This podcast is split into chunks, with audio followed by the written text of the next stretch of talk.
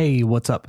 Welcome to English with Dane, a show designed to improve your English. As always, I'm your host, Dane, and you can find me on Instagram at English with Dane. On today's show, I'm going to talk a little bit about history, specifically things that happened this week, but many years ago. I think it's always interesting to take a step back, tomar un paso atrás, and observe past events. It gives us a little bit of context. We get to see the bigger picture, which is probably a good thing. So today we have a historical moment at the Oscars, a big scientific discovery, and a government asking the public for help. So let's get into it. You are listening to the eighth episode of season two of English with Dane.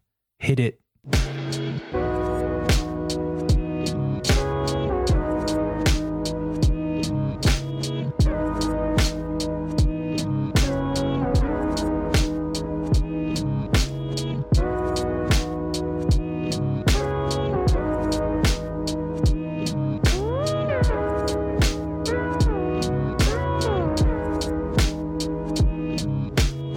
Okay, we have officially started the show. So let's check in with history.com to learn about what happened this week in history. The first one says Hattie McDaniel becomes first African American actress to win Oscar. On February 29th, 1940, Gone with the Wind, Lo que el viento se llevó, is honored with eight Oscars by the American Academy of Motion Picture, arts, and sciences. An epic Southern romance set during the hard times of the Civil War, the movie swept, arrasó, the prestigious Best Picture, Director, Screenplay, Cinematography, Art Direction, Film Editing, and Actress categories. However, sin embargo, the most momentous award that night, undoubtedly, sin duda, went to Hattie McDaniel for her portrayal or depiction of Mammy, a housemaid and former slave.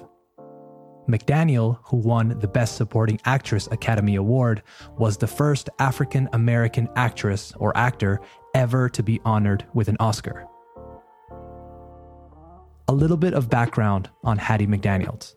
She was born in Wichita, Kansas in 1895, and she demonstrated her talents as a singer and actress while growing up in Denver, Colorado.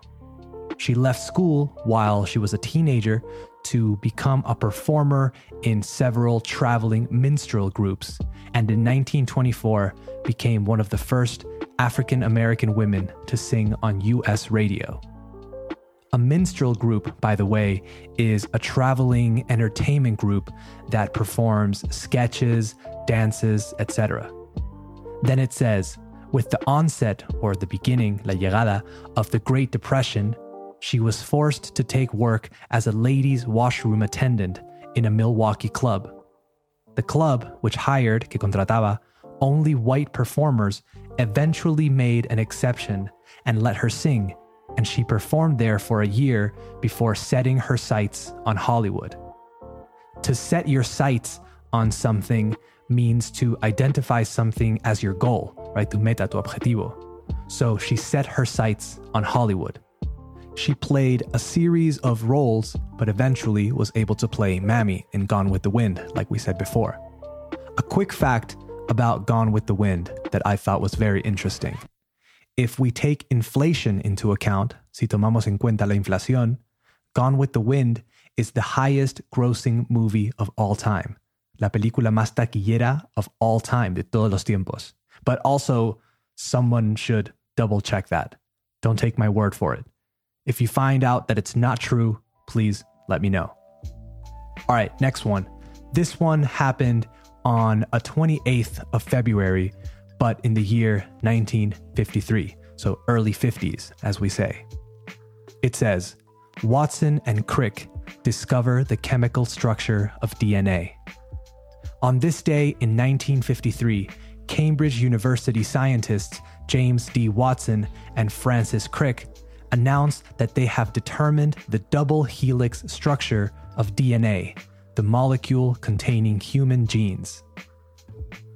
Though DNA was discovered in 1869, its crucial role in determining genetic inheritance, herencias genéticas, wasn't demonstrated until 1943.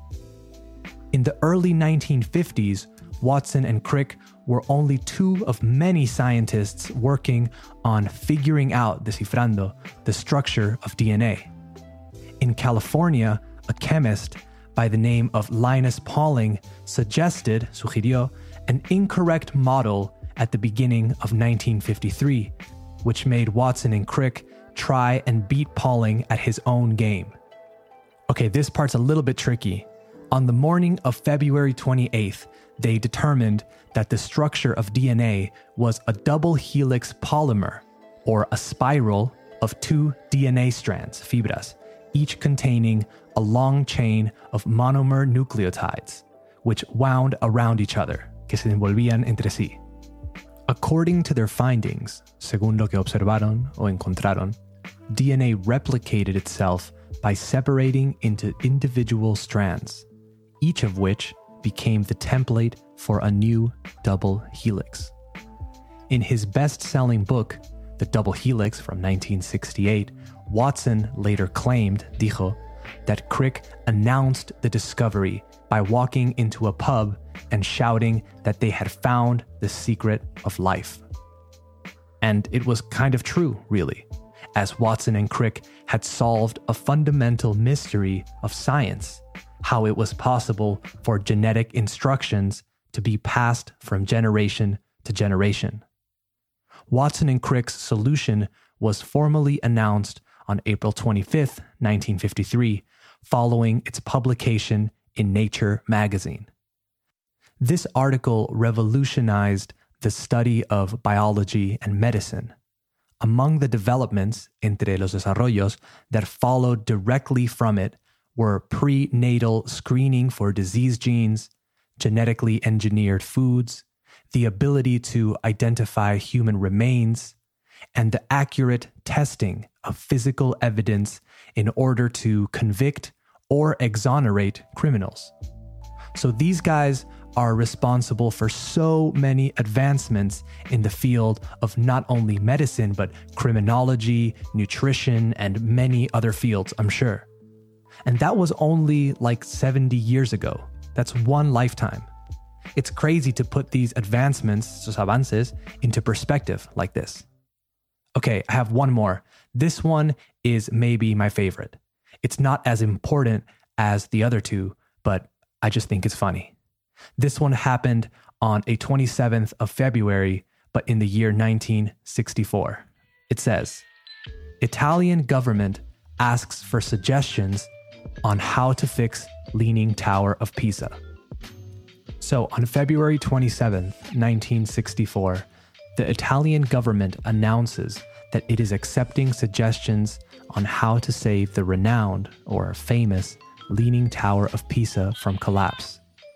The top of the 180 foot tower was hanging, colgando 17 feet south off the base, and studies showed that the tilt, la inclinación, was increasing by a fraction every year.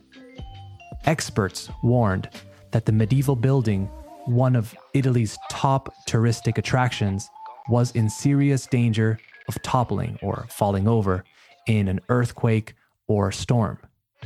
Proposals to save the Leaning Tower arrived in Pisa from all over the world, but it was not until 1999 that successful restorative work began.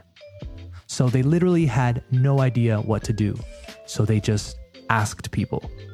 They sort of crowd-funded the idea to see who could come up with a quien se le ocurría algo to save the tower from falling. It continues and says, in recent years, it has been determined that the tower's lean is caused by the remains of an ancient river estuary located under the building. The ground is made up in large part of water and sand, and one side of the heavy marble building began gradually sinking into the ground as soon as the foundation was laid.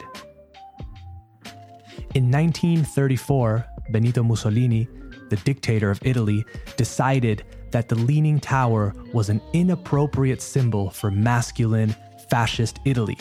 And in an attempt to reverse the tilt, engineers drilled holes, agujeros, into the foundation of the tower, and some 200 tons of concrete was poured in. But then the tower quickly fell another few inches. Cayó un par de pulgadas más. Hilarious. Or tragic, depending on the perspective, I guess. In 1964, the Italian government publicly asked for suggestions on how to save the tower from what they believed was a forthcoming collapse. Forthcoming means soon to come, so they thought the tower would soon fall over. Two years later, a restorative attempt was aborted or canceled when the tower tilted another fraction south. In 1985, then another attempt also caused an increase to the lean. In 1990, the Italian government closed the Leaning Tower's doors to the public out of safety concerns and began considering more drastic proposals to save the tower. So they kept trying and trying, but nothing was working until the year 2000, where they did something really drastic and started removing soil, quitando tierra, and adding cables to harness or stabilize the tower. Eventually, it started working and they were able to correct the tilt a little bit.